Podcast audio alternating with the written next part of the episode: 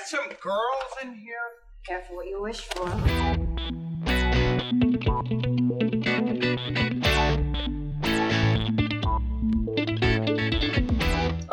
Bem-vindos ao podcast A Quinta Linha, o primeiro e único podcast de hockey em toda a internet, ou pelo menos o único que você precisa ouvir. Esse é um programa produzido pelo NHLas, um dos maiores portais na língua portuguesa sobre hockey no gelo, e a melhor parte totalmente gerido e feito por mulheres. Eu sou a Mafê e nesse episódio nossa linha de ataque conta com duas de nossas maravilhosas redatoras, a incrível Jess, tudo bem? Oi, oi, gente, aí e a expert dos contratos e movimentações dessa liga, Marina. Diga olá. Hello! Esse episódio faz parte da segunda temporada do nosso podcast e nele vamos tratar desse período de férias da NHL, em que muita coisa acontece no mercado de jogadores, a gente chega depois em outubro sem nem saber para onde foi cada um. E a primeira parte de uma dobradinha de episódios sobre a Free Agency, a gente vai falar sobre os times da Conferência Oeste. E no próximo capítulo vocês ouvem tudo sobre a Conferência Leste, certo? Então podemos começar aqui em ordem alfabética pela divisão central. Acho que vale lembrar que as divisões foram re-realinhadas, né? Voltamos ao alinhamento dos anos pré-pandemia e não tem mais esse negócio de leste-oeste canadense sei lá o que. Vamos para a central, que é composta por Arizona, Chicago, Colorado, Dallas, Minnesota, Nashville, St. Louis e Winnipeg. E depois a gente fala da Pacífica, que conta com os times da Califórnia, né? Anaheim, Los Angeles, San José, também os canadenses Calgary, Edmonton e Vancouver, e os mais novos times da liga, Vegas e, claro, Seattle. Então vamos começar de volta aqui, divisão central, Arizona, que era da divisão Pacífica, e vai agora para a divisão Central, porque teve que abrir espaço para o Kraken do outro lado. Meninas, Arizona, o que a gente pode dizer dessa free agency que eles tiveram? Contratos importantes, trocas, assinaturas? Veja bem, eles têm uma perda muito grande, porque eles perderam o capitão deles, né? O Oliver Ekman Larson, que foi trocado finalmente, depois de muito tempo de especulação, ele foi trocado para o Vancouver Canucks. É, então, a gente tem uma perda considerável, mas como a gente sabe que Arizona está com problemas financeiros e precisa fazer desses contratos muito caros que, que a equipe tem, é, foi importante para eles ter feito essa troca e o retorno foram diversos contratos é, que Vancouver não queria, né? Como o contrato do Louis Erickson, o contrato do. Me, me, me, recorda qual é o outro contrato, que eu esqueci o nome do, do cidadão. Ah, eu acho que foi o contrato do Russell, mas enfim, o grande contrato que está nessa negociação foi o do Erickson, que é, tem, tem todos os memes, né, gente? Do Louis Erickson, que o salário dele é 6 milhões, então é um salário muito grande, que voltou para Arizona. É, Arizona também adquiriu o contrato do Andrew Ladd, do New York Islanders, é, que é um contrato de dois anos, de 5,5 milhões de dólares, é, por considerações futuras, que é o famoso contrato da Desova. Outro contrato que não foi contrato dessa vez, que é de fato um jogador que vai atuar, que eles adquiriram, foi o Shane Gossesbear, do Philadelphia Flyers, que ele tem mais dois anos a 4,5 milhões, é, que é um jogador que eu acho que pode ser bem útil para a equipe, para jogar na segunda linha da defesa e talvez no, no segundo, na segunda unidade do power play.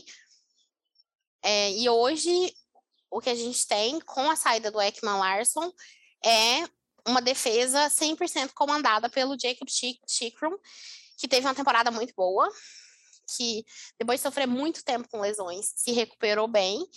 É, então, é o mundo do Chikrum e, e, o resto dos Coyotes só vivem nele, depois da saída do Ekman Larson. É, fora isso, eles também perderam o goleiro, né, que é o Darcy Kemper, que foi, que é um goleiro muito bom, por sinal, que foi trocado para o Colorado Avalanche em troca do Connor Timmins e de também escolhas.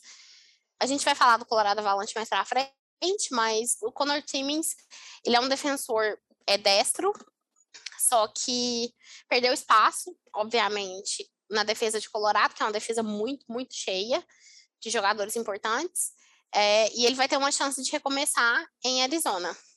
Então, o time, como a Mari falou, tá numa situação financeira não muito boa, né? Então, eles estão também se atendo a fazerem contratos pequenos, porque eles vão ter que trocar de, de arena, né? Uma coisa certa, já sabe que temporada 2022 já não vai poder estar tá lá. E aí eles é, acertaram contratos menores para, para a próxima temporada, um deles sendo com o goleiro Carter Hunton. Eu acho que eles estão tentando se até a valores menores, contratos menores, porque por mais que eles consigam um contrato de é, pegar a licitação da onde eles querem ter uma nova arena, eles não vão poder ir para esse lugar imediatamente. Então, ainda o time tem muito a decidir para a próxima temporada. Nunca é fácil ser o Arizona Coyotes, né? Incrível. É, é muito difícil. Não tem... Muito difícil ser. Não tem um segundo de paz. A torcida no deserto. Pelo menos nesse lado do deserto. É, isso... Coitados. Eu aposto até em sair do deserto. Houston! Nós temos um problema, Houston. Um problema, Nossa, não sei. Uma solução, talvez. Mas só me corrigindo, gente, eu conferi aqui. É, era o Antônio Russell mesmo e o Jay Beagle, que também foram na troca. A troca foi o Ekman Larson e o Connor Garland, que foram para Vancouver. É, e o retorno foi o Louis Erickson, que o salário dele é 6 milhões só mais esse ano. O Jay Beagle e o Antônio Russell, que cada um só mais esse ano ganha 3 milhões. Muitos contratos, muitos dólares. Veja bem, tem mais uma transação que eu achei que a Jess fosse falar, mas é, eles trocaram. É mesmo. Ah, é tivemos, a, tivemos a notícia mais recente. Quentíssima. Eu cheguei com a fofoca antes e esqueci de Não, contar. a Jess vai contar a fofoca. É, fofoca comigo mesma, né, gente? Vou te contar. O Christian Dvorak, eu acho que fala assim, ele tinha há uns dias atrás, ido para o Arizona procurar casas para morar, né? Ele chegou a fechar um negócio com um contrato, fechou uma casa, e aí dois dias depois ele foi trocado para Montreal, não é? Eu acho que foi. Foi né? para Montreal. Montreal. Então, assim, ele agora, ele trocou um contrato por outro, ele não tem mais contrato com o time na Arizona, mas ele tem o um contrato de uma casa. E aí, esses é jogadores que chegarem em Arizona já, já sabem quem, quem consultar se precisar de uma casa nova, né? É, ele pode realocar essa casa para outra gente, pessoa. Isso é tão triste, porque a gente vê, né? Eles falam muito que normalmente os jogadores perguntam, liga pro GM e fala: "Ou oh, eu vou comprar uma casa, tudo bem? Você não vai me mandar para outro lugar amanhã, né?" Aí o GM fala: "Não, fica tranquilo, compra a sua casa." E aí no caso ele foi lá e e mandou mesmo assim. Quer dizer, não sabemos o que aconteceu, mas coitado. Mas voltando então, uma, uma nota de 0 a 10 que vocês dariam para essa, essas movimentações? Eu acho que por terem decidido é, se livrar dos salários altos, a gente deveria dar tipo um 8, porque ele abriu espaço no cap dele.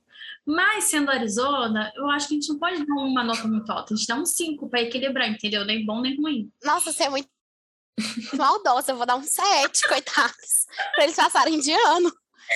A vida, não, a vida da Arizona já tá tão difícil. Eles têm que repetir para poder ver se aprende. Entendeu? Eles não têm casa, entendeu? Eu não vou reprovar eles de ano. Eles não têm casa. Teoricamente, eles reprovaram só por não terem uma casa. O que eles vão fazer na temporada seguinte? Não tem, eles não têm uma arena para onde ir. Eles não podem ficar naqueles estão. Por mais que eles ganhem a licitação, a arena não vai ser construída da noite para o dia, porque só, só para saber se ganhou licitação, provavelmente eles só vão saber em dezembro ou janeiro. Então, assim, gente, quase metade da temporada. Eles têm sim, apenas cinco jogadores que estão com contrato para a próxima temporada. E desses cinco jogadores, só dois têm contrato para depois da próxima temporada, que são o Nick Schmaltz, que é center, e o Jacob Chikron, que é defensor. Gente, então, assim, depende do ponto de vista, porque se você falar para fins de tanking, eu daria uma nota 10. Então. Rumo com umas profundezas da NHL. Kraken, quem Rumo é Kraken? Quem vai ficar no fundo do mar quem vai ser chega o, mais... vai ser Arizona. Ai, Nossa, direção. trocar o nome do time, não vai mais poder ser Arizona ser Coyotes. Arizona Titanic. Arizona fundo do poço. É o fundo do Grand Canyon. Passando ao Chicago Blackhawks, então. Eu acho. Ainda na divisão central, que temos a dizer? Eu acho que a, a, nossa fã do time tem que ser a primeira a falar sobre esse grande contrato que foi pego, porque, assim, é uma pessoa que ela gosta muito e deveria comentar sobre. Gente, então eu já vou entregar a minha nota, assim, porque para mim esse time tem a nota zero, que em vez de trazer alguma coisa que preste, fazer qualquer solução para todos os problemas e vergonhas, especialmente extra-gelo, mas não somente lá, eles me trazem dois Trumps anti-vax, negacionistas, cuja mãe eu serei obrigada a arranjar uma discussão no Twitter. Ah, essa temporada. Um adendo que esses anti-vax podem talvez não jogar na temporada seguinte, nessa nova temporada. Porque eles vão vacinar, seria incrível. Então, nem a mãe deles irem é, Inclusive, fãs, vocês ouviram aqui primeiro, tá? Vocês vão ser todos notificados quando a mãe do Seth e do Caleb Jones bloquear a Mafê no Twitter. A gente está esperando ansiosamente por esse dia. Esse dia ainda vem nessa temporada, se Deus quiser. Se os deuses do hockey quiserem. Eu tenho um objetivo apenas. Eles, estão, eles mesmos estão co colaborando para esse acontecimento, eu acho que não falta muito para isso acontecer, entendeu? Mas olha, olhando de um ponto de vista prático, é, os Blackhawks, fora o contrato do Seth Jones, que eu acho que é uma aberração, que eles vão se arrepender profundamente. Não porque ele não é um bom defensor, só porque eu acho que ele não é excepcional. E 9,5 milhões por oito anos. É muito dinheiro é muito, muito tempo. Dinheiro. Muito tempo. Pela questão da idade dele, ele tá com 26 anos. O contrato dele vai começar a, a entrar em vigor no, na próxima temporada. Ele vai estar com 27 para 28, que o aniversário dele é em outubro. Assim, a pessoa não se vacina, então você já tem questionamento sobre né, o estado de saúde. É mais rápido. Talvez... Então, eu acho que o que, o que de fato, para mim, afundou a nota dos Blackhawks foi o fato deles terem assinado o Seth Jones, e não só isso, eles perderam é, um, pros, um, um prospect, não, um, um, defensor que eu acho que tem muito potencial, que é o Adam Bockvist, que foi para Columbus na troca. É, então, eu acho que pode ser que, não sei se o front office vai se arrepender, porque eu não sei se eles vão estar à frente do Chicago Blackhawks. É, mas quem estiver, quem quer bastante, que esteja lá na mas frente. Mas quem estiver vai ficar, vai ter que segurar esse, essa treta. É. Agora, é, eu achei que foi bom para eles terem adquirido o Tyler Johnson, porque ele tem só mais três anos de contrato. Os Blackhawks tinham espaço. É, ele vai, vai suprir uma, uma deficiência que tem na, equi na equipe no center, né? A gente lembra que o Chicago Blackhawks passou a temporada toda sem o Jonathan Taves, que é o capitão do time, porque ele teve. É, ele foi diagnosticado com doença autoimune, que tirou ele da temporada. Não teve o Kirby também, por muitos meses. Não teve o Kirby, que, que quebrou, quebrou o pulso, certo? No World Juniors. É, eu acho que o contrato que eles, que eles assinaram com o Conor Murphy foi um contrato bom, razoável. É, não é um contrato ruim, não sei o que a Mafia acha disso, mas eu achei um contrato super razoável. É, eu concordo com você. E é o grande defensor do time agora, né? Porque Sim. também mandaram o Duncan Keith para Edmonton. Sim, que outro ponto positivo da temporada dos Hawks, eles isovaram o Duncan Keith. é, e, aí, e aí eles diminuíram consideravelmente a média de idade da equipe. E para mim, o que eu acho que vai ser muito bom para a equipe do ponto de vista da moral do time, vai ser que eles agregaram o Mark André Fleury, que vai chegar com sendo vencedor do Vezina e sendo é, uma, um ar, uma energia positiva, é, uma tempestade de arco-íris, unicórnios e felicidade em cima é, de uma equipe que a gente sabe que está numa era das trevas. Não só pela, não só pela questão no gelo, que não anda jogando tão bem assim, é, mas também pela questão extra-gelo, que a gente já discutiu ad nauseam os problemas que os Blackhawks é, enfrentam do ponto de vista jurídico, legal, etc. É, então, eu daria, acho que um 6. Um 5.5 ou um 6 para os Blackhawks. E você, Jess? Ok. Ah, eu daria um 7 só por causa do Mark. Porque, assim, para mim, eu não, não acompanho tanto assim o Chicago, mas é como vocês falaram, ele não anda muito bem, né? Eu lembro que depois que ganhou a Stanley Cup, foi só ladeira abaixo. Infelizmente, o time foi assim. Isso eu acho que isso tem acontecido com um monte que tá ganha a Stanley Cup e depois começa a decair. Não sei o que que tá acontecendo com esse povo. Mas começou assim a decair e o Flurry, ele pode ser um excelente goleiro, mas sozinho um goleiro não faz nada, né? Ele depende de, dos outros jogadores no gelo para poder mostrar um bom desempenho no gelo, né? Ele não, só ele não vai fazer o time alavancar de novo. E é como vocês falaram, agora só tem o é o Seth Jones que fica como o primeiro defensor, né? Que talvez nem jogue se não se vacinar, então assim, complica complica muito pro time. Eu amo que a gente tem que discutir o fato de que pode ser que ele seja barrado porque ele não quer se vacinar. Quer dizer, a gente não sabe se ele não quer se vacinar. Não, mas isso seria incrível. A gente presume.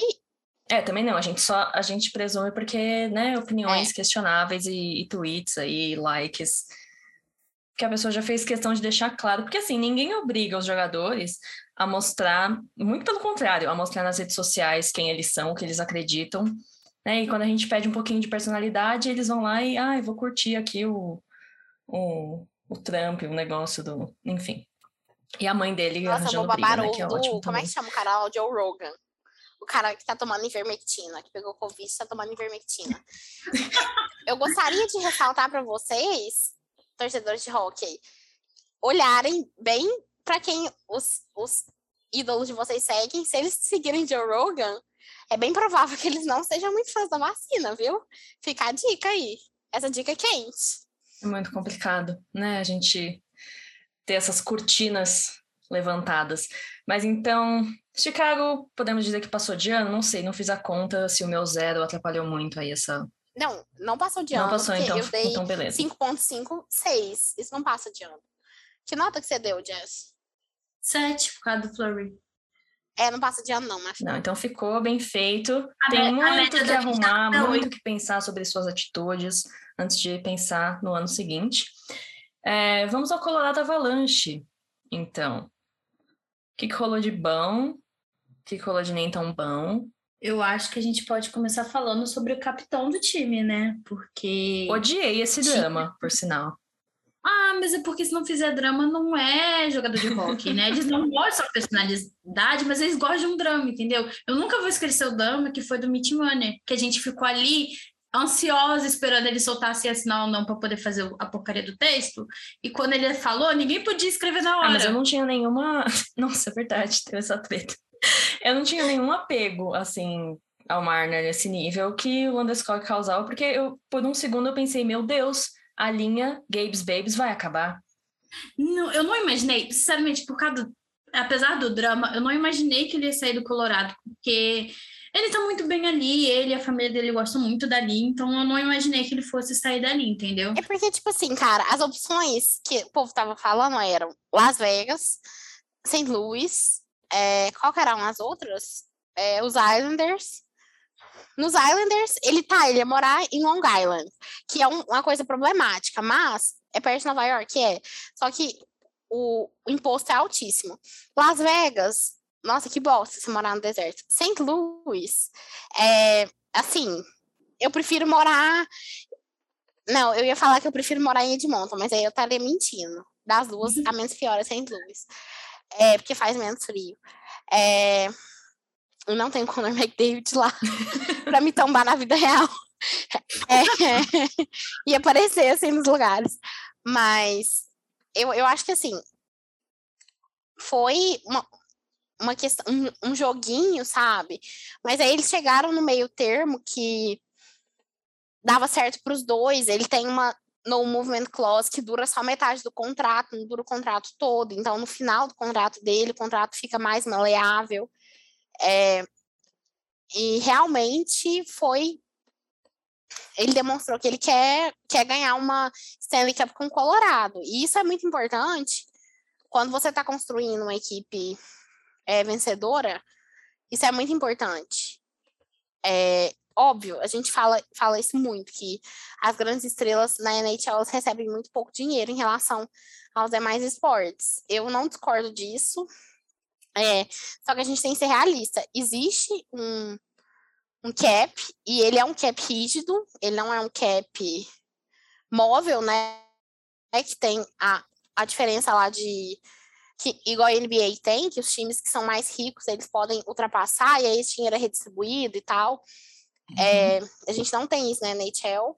Então, a partir do momento que você se dispõe a estar nessa equipe competitiva, você tem que fazer igual ele, que cedeu. Eles, tanto ele quanto a equipe cederam no meio do caminho. Então, é, ele tem, eu acho que, se eu não me engano, o contrato dele acho que tem quatro anos de no movement clause, depois ela vira uma, é, uma no trade clause modificada, que é que ele pode escolher, né, os times para onde ele não quer ir. Eu acho que foi muito importante, porque ele é a alma de, do time, é, a gente sabe disso, especialmente depois a gente ficou sabendo daquele rolê do mate com os carbs. Tipo assim, você não quer esse homem para ser o capitão do seu time. Ele é a estrela do time, ele é o melhor jogador, sim, mas você não quer esse homem usando ser no seu time. Nada contra ele, doguinho. Conte comigo pra tudo, eu te acho maravilhoso. É, mas tipo assim, você não quer. Amiga, é... quando a gente não quer perder a pessoa, a gente tem que fazer a, pro, a propaganda negativa, entendeu? Então, assim, ele foi correto em fazer uma propaganda negativa. Não vou tirar a, a, razão do doguinho. Não, Mas aí a assinatura que importou mesmo para Colorado foi a do que? O Macar. Foi do Colvinho do Baby Cove. Baby Cove sorridente, sendo pago. O que mais que eu quero ver nessa vida? Nada. O maior, maior cap da, da equipe agora é o dele, né? 9 milhões de 9 milhões. Receber 9 milhões. 100% merecido. É, e veja bem que o Macar com 22 anos, né?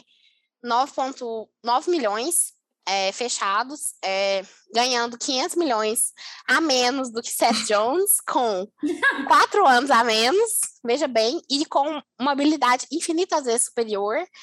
É, e além disso, ele é destro, né? O que obviamente sobe o valor do contrato. A gente sabe que é, defensores destros eles são muito prezados pela equipe. É, eu achei maravilhoso, acho que ele tem. Só tem a melhorar. Eu acho que. E as, enfim, se tornar o melhor, o melhor defensor que ele pode ser.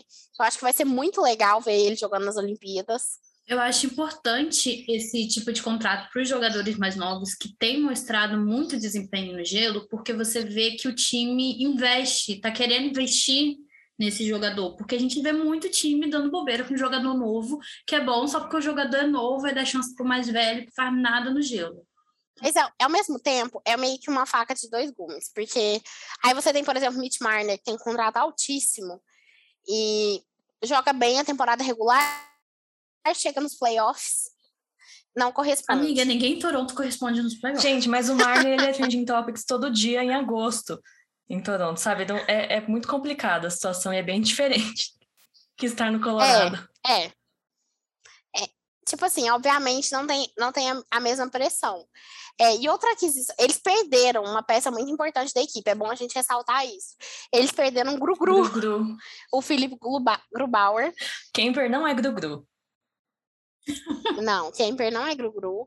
O Grugru foi jogar em Seattle, a gente vai chegar é, na equipe, é, e comentar o contrato dele, que é um contrato que, que gerou uns problemas aí, é, mas foi para outro time, e aí eles trocaram o Connor Timmins, né, que era de Arizona, como a gente falou antes, é, pelo Darcy Quemper, que é um goleiro muito bom, é, e que eu acho que muitas vezes ele, ele só não se destacou mais na liga, porque ele jogava no Arizona Coyotes com uma defesa péssima. Eu acho que com a defesa de Colorado, que é uma defesa boa, é, ele, ele tem bastante potencial. Veremos, veremos. Veremos. Eu tenho expectativas positivas. Eu gosto do Darcy Quimper. Eu também. Eu acho que Colorado só tem que ir lá e pegar essa taça logo. Mafê, você tá de sim. A gente tem visto o time evoluindo nos últimos anos. Então, as chances do time conseguir conquistar a Stanley Cup está cada vez mais próximo, pelo menos ao meu ver. Eu não sei se eu vejo um pouco também, um pouco daquela coisa do Washington Capitals, ou do até do próprio Tampa Bay Lightning, né, que que foi, foi, foi sendo favorito durante muito tempo, até que conseguiu chegar uhum. chegar na final e ganhar. Mas não sem antes apanhar razoavelmente bem. Né? Mas assim, já, o, o Colorado Avalanche, até umas cinco temporadas atrás, ele era visto como azarado. Então, assim, já apanhou, tá na hora de ganhar, entendeu? Mas não apanhou no, no, no, no período de contenção, né? É, o que a gente quer dizer é mais que, assim, nos playoffs, por exemplo, o Washington Capitals, durante anos, era eliminado todo ano pelo Pittsburgh Penguins no segundo round, aí tinha toda aquela história. Tanto é que a narração. Por que, que a narração da, da, de quando eles passaram dos Penguins é tão histórica? Porque o cara até fala, os demônios foram exorcizados, tinha todo aquele trauma. É o Nêmesis, é, né? é o grande Nêmesis. Quem é o Nêmesis de Colorado agora? Eu não sei. Eu acho que eles foram varridos, foram, não chegaram a ser varridos esse ano, né? Mas eu acho que eles foram tirados por times diferentes. É, foram times diferentes cada ano. Porque eu lembro, eu lembro que quando o pessoal chamava eles de azarados, eles não chegavam nem aí para os playoffs. Eles simplesmente. Não, eles terminavam em último, e era assim. É, eles não se classificavam. De repente, eles começaram a se classificar e foram passando. Primeiro foi eliminado no primeiro round, depois no segundo, entendeu? Então, eles estão conseguindo avançar. E estão agindo muito bem nos playoffs, porque eles estão varrendo os outros times. Então, é, é difícil a gente falar que ele tem um time certo que bate de frente com ele, porque eles então, então, então são demônios pessoais. É, é uma coisa mais profunda, né, que precisa ser trabalhado. Mas notas, então, notas para o Colorado nessa off-season. Pensando nas perdas também que o time teve, né? A gente falou do, do Bauer, mas eles trocaram o Graves também, o, o Sad assinou com sem luz, que a gente foi, vai falar depois. O foi para Seattle. Exato. Eu acho que, tipo assim, um 7,5. Uhum. 7,5 é ok. 8, a gente arredonda para 8. Pra time bom, a gente arredonda pra mais. Pra time que a gente não gosta, a gente arredonda pra menos. Então eu vou dar 7 e aí gosta. traz de volta é. pro 7,5. Na Porque média se tiver final. time bom que a gente não gosta, a gente arredonda pra menos também. Dallas Stars. Vamos pro time que a gente quer bater. Que eu, no caso, né? Quero bater e abraçar ao mesmo tempo. Então, eu, Qual do seu? eu acho importante frisar que foi antes da Free Agents, mas o time ele assinou um contrato de oito anos com o Miriam Henskin, e foi muito importante porque o time ele tem a, o Dallas tem esse costume de frisar muito jogador velho e não é, a moçada. Não, é, a moçada ele deixa de lado, ele começa a investir, de repente para, não é aquela coisa constante. E eu achei interessante, interessante não, a gente meio que já adivinhava que ele poderia fazer, que eles não iam abrir mão do Miro, simplesmente sendo que o jogador tem sido um dos melhores do time. Mas... E da liga. Exatamente. Então, assim, é, foi antes do Free Agents, mas eu achei importante falar, porque é, agora estão vindo muitos jogadores, não são novos, mas também não, não são jogadores assim que eu diria que a gente conhece tanto, pelo menos eu não. Por exemplo, o, a gente agora tem o Brady Holt, um contrato de um ano agora para o goleiro, porque o Ben Bishop, que é o, o, nosso goleiro, geralmente o primeiro goleiro do time, tá mais um ano fora, não tem previsão de volta, eu acho que ele nem volta esse ano, pelo Candeleno. E é, o time também ele assinou com o defensor Ryan Sutton por quatro anos, é, o Jenny Hakampan, acho que é assim que fala, Hakampan, por três anos, Luke Grindin por dois anos e o Michael Ruffle por um ano. São assim, o time ele tá buscando, porque ele veio com. O Hope tá com uma lesão, o Hope Hintz tá com uma lesão que ele teve que operar e acredita que ele vai estar pronto para a temporada, mas não é, não é 100% certo. É, eles perderam o Jamie Oliskin para o Seattle, Jason Dixon eles perderam para o Vancouver, se eu não me engano, então, assim, eles estão perdendo os nomes conhecidos do público deles e estão tendo que adquirir novos jogadores. Então, eles estão correndo atrás, porque o Dallas também é um time que ele chegou aí para uma semifinal recentemente, semifinal do Stanley Cup, no ano seguinte não conseguiu, eu acho que nem se classificar. Então, é, o, o time é 880, ou ele vai bem ou ele vai mal e não se classifica. E, por isso que eu quero abraçar e dar, dar, uns tapas nele ao mesmo tempo. Mas eu acho importante ele tentar investir em novos jogadores, porque infelizmente os que estão tendo lá não está dando certo. E ele tem muitos contratos de jogadores que não estão mostrando tanto no gelo, mas que também são contratos longos que eles também não podem abrir mão assim, porque tem cláusula de não movimento. Então, eles estão presos. Estão meio que presos com alguns jogadores que não rendem e estão buscando novos com contratos menores para tentar ir para os playoffs de novo. Acho que é importante o time mostrar que está fazendo alguma coisa, né? Pelo menos. Cough, cough, Jane Isso aí. Isso aí vai dar, uma, é, vai dar uns assim, pontos a mais, talvez. Jogadores que não estão rendendo e também não pode movimentar, entendeu? Não vou citar nomes, mas vocês já sabem quem são. Não vou citar nomes de Jamie Benn. Vou ter que dar um cough, entendeu? Para poder não, não ficar tão na cara. Mas, infelizmente, o Dallas tem esse problema, né? Eu não entendo a fixação que Dallas tem com o véi. É, honestamente, eu acho que nem a Lana Del Rey gosta tanto de gente velha. Eu acho que o problema é a cidade. O Texas gosta de coisas tipo assim, mas não vou entrar em detalhes porque o estado decepcionou muito nas notícias essa semana, mas é um estado muito arcaico. Então o time tenta manter a velharia ali, os, os jogadores mais velhos, para satisfazer os fãs do estado, entendeu? Complicado se, se deixar nessa posição aí. Cuidado que quando chegar a Houston com seu novo time, pode ser a, ser a nova sensação do Texas. Eu acho que não é isso que os Stars querem. É, a minha opinião é que, por exemplo, o Ryan Sutter, a gente vai falar de Minnesota, né? Mas ele foi bought out, é, o contrato dele em Minnesota. Ele assinou um contrato de quatro anos por 3,65 milhões. Eu acho que é um contrato um pouco longo, porque ele é velho, gente. Ele tem 36 anos. Novamente. Por que, velho? É, e eu não sei, eu ainda acho que ele vai ser útil? Acho. Eu só acho que o contrato é um pouco longo demais. Agora, se a gente for falar do contrato do Miro, por exemplo, do Miro Heisk- Heiskanen, é, eu acho um contrato excelente. Ele, a gente vai ter as Olimpíadas. é, se tudo der certo, ele vai ser o primeiro defensor da Finlândia é, nas Olimpíadas. Ele é um jogador muito importante e ele é o grande pilar do time de Dallas no futuro próximo. Então, ele ter assinado pelo, pelo tanto de tempo que ele assinou e pela quantidade que ele assinou, eu acho que é um contrato muito justo e muito bom para a equipe. É, além disso, acho que é legal eles terem assinado com o Holtby, porque ele é um goleiro ok.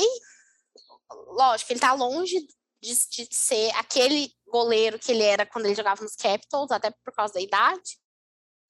Mas eu acho que ele pode ajudar bastante a situação em Dallas. E tem as tartaruguinhas, que vão ter que sofrer mudando de país de novo, coitadas. Menina, pois é, eu fiquei pensando nisso. Na dor de cabeça que vai ser carregar essas tartarugas de Vancouver para Dallas. James, Né, tendo já trazido elas de Washington para Vancouver no ano anterior, que foi todo aquele rolê que a gente acompanhou nas redes, mas coitadas das tartarugas. Não, os James, além de não terem coração e deixar o jogador comprar uma casa, sendo que pecado, eles também não pensam nos pets. Ah, gente, é sempre, é sempre quem tá em torno do jogador que sofre, né? Os pets, a família. Agora, gente, é, eu gostaria de mencionar uma coisa. Agora, Tyler Seguin não é o único defensor dos movimentos civis no Dallas Stars. Abertamente defensor dos movimentos civis. Que momento que a gente vive. Não é? Eu acho Grande- é um Eu grande acho momento deixa Texas. eu dizer assim que eu acho que na pandemia o que mais me surpreendeu foi o Tyler virar defensor dos direitos civis do que, sei lá, a bolha da NHL. A da NHL fazer um protocolo que Ah, eu gostei mais daquela propaganda do perfume que ele lançou, mas tudo bem. Amiga, Pre- Preferências pessoais, né, gente? quando, quando Notas para Dallas. É entendeu? Bom, é como eu falei, eu acho que é importante o Dallas tentar mostrar que eles querem uma mudança, né? Poderia, sei lá, tirar outros jogadores? Poderia, mas infelizmente não tem como tirar esses jogadores. Então, para mim, vai um 7. Porque eles estão interessados, mas não podem tirar quem querem. Quem eu quero, na verdade, né? Porque se eles querem, eu não sei. Ah, eu dou um 6. Eu ainda achei um pouco xixelenta a off-season. Eu, eu dou sete também. Acho que eles estão. A gente pode estar sendo um pouco generosa, mas eu gostei desses contratos, mesmo com as perdas aí, com, com a idade do pessoal. Dá uma moral. Vamos, vou, vou botar um, um dinheirinho aí, fingir que eu tá acredito em cada dia Dallas. mais perto do asilo do que da faculdade, entendeu? Ahn, o outro time de verde, então, Minnesota. Antigo Dallas. Antigo. Não, é.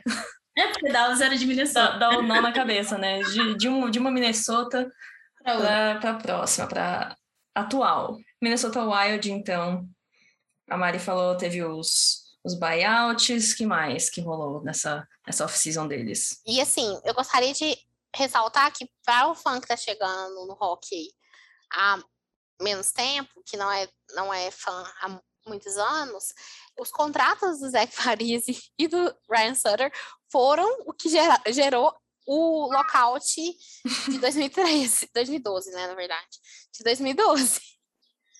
Ai, O então, impacto dessa franquia, não é mesmo? O é estado o, do o grande hockey. impacto. Sim, sim. O maior influenciador no mundo do hockey é Minnesota. Lançando tendência, a gente pode ver. Toronto Wishes. Bom, eu queria saber assim, o que a gente pode dizer das, de quem foi a sensação da última temporada e agora não sabemos mais. Menino Kaprizov. Olha, é certo é ele que tá lá na Sibéria, de boa, aproveitando as férias dele, foi em jogo de futebol, foi pescar, foi. Eu acho que não é praia, né? Tipo um, uns lagos que tem lá na Rússia, sei lá. Tá curtindo a vida na Rússia, o certo é ele, é, sendo disputado pelo CSKA Moscou e pelo Minnesota Wild, e tá vivendo a vida dele feliz, sabe? Eu queria tá tendo férias tão plena que nem o Kaprizov tá tendo. Cara, ele ganhou o Calder, ele não mandou nenhum vídeo. é o tanto que ele se importa, sabe? Tipo assim, o povo, o povo se estapeando, porque porque no ano que o McDavid foi indicado ao Calder, quem ganhou foi, foi o Panarin, velho. É, mesmo caso Kaprizov, né? A gente já discutiu isso em episódios anteriores. É, até hoje o povo traz esse, esse argumento de que o McDavid não ganhou o Calder. É, e o Kaprizov nem mandou, nem se deu o trabalho de mandar um vídeo, sabe? Eu queria ter essa plenitude na minha vida. Ele está cagando. Realmente. Então, pro Kaprizov a gente pode dar nota 10. Sim. E aí pro time em questão que. Que nem o contrato que ele vai assinar de 10 milhões. Ser o primeiro. Olha o furo. Olha e, o aí furo. A gente, e aí agora o que o, o que o Wild realmente fez? Já que falhou na, na no quesito Rússia. Estou com Kevin Fiala, que é um importante, né? Antes de ir para arbitragem, um ano, 5,1 milhões. É um jogador importante, foi adquirido via troca um tempinho atrás. É, eu acho que no ponto de vista do ataque, fora o Kaprizov, era a assinatura mais importante para Minnesota. É, além disso, assinou com alguns jogadores que são menos é, de menos impacto, mas a gente tem em destaque, eu acho que o Frederic Goudreau, que vai jogar no bottom six do time e que pode ajudar a Minnesota durante a temporada. Eu, eu, não, eu não acho que assim que Minnesota. ajudar a Minnesota a fazer o quê? Não sei, mas. É, vai ajudar. sei lá, ser mais regular, sei lá. Menos basic. Chega pelo menos é porque... a, torcida, a torcida de Minnesota que me perdoe, gente, mas eles são um time muito basic.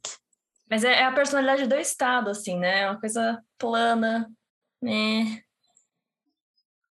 Ao invés de ser plana, plena é plana. Podia ser plena como Caprizo, mas é plana como a terra dos mil lagos. Então, assim, nota 3. Eu imagino que quem ouve o podcast deve achar que a gente odeia todos os times da NHL até o nosso. Eu tô só. Ah, mas é, mas é exatamente isso que a gente faz. Eu tô, eu tô aqui confirmando, e realmente, eu, eu, só uma, um comentário. O contrato do é, Erickson Eck começa, ele assinou antes, mas ele começa nessa temporada agora. E foi um contrato bem importante para Minnesota é, do Joe Erickson Eck. Então. Justo. É, por causa disso, eu acho que a gente pode subir a nota para 4. Entendeu? Pelo Fiala e pelo Erickson Eck. Agora, para o Caprizov, pessoa, é nota 10. É, para Minnesota, com relação ao Caprizov, é nota 0, porque já devia ter assinado esse contrato logo. Uhum. É, o time ficou preocupado em fazer uma camisa feia para o Interclassic e não com assinar e resolver os contratos que importam. É isso. Baixíssima, vai ter que repetir de ano também. Novamente aqui falando que o jogador gosta, não tem tanta personalidade, mas gosta de fazer drama. O time também pode não ter tanta personalidade, mas gosta de fazer um drama. Quê? Pra que fazer o torcedor sofrer do coração assim, sem saber se o contrato vai ser assinado ou não? Não tem necessidade, gente. E não, já foi, já foi uma luta para ele chegar lá da Rússia da primeira vez. Não precisava passar por isso de novo, coitados. É. Torcedor de Minnesota deve ser a coisa mais traumatizada do mundo. Você não consegue conversar com a pessoa sem ter um, sem engatilhar. Mas é que o front office é o quê? Burro. O que, que eles têm que fazer? Eles têm que levar uns, enfiar uns russos lá. Vai lá, vai lá na KHL, pega qualquer três russos. Ah, eu sei que o time. Não vou nem. Como é que chama o time da Sibéria? eu esqueci o nome do time da Sibéria, mas vai lá no time da Sibéria, pega os amiguinhos do Kaprizov e leva para o Minnesota Wild. Pronto, resolveu o problema. Pronto. É simples, entendeu? NHLs para GMs. Um, Nashville Predators agora? Nashville fez coisas bem legais. Nashville Predators não importa a nota que a gente dá, porque eles vão levantar um banner pro que quer que a gente diga, certo?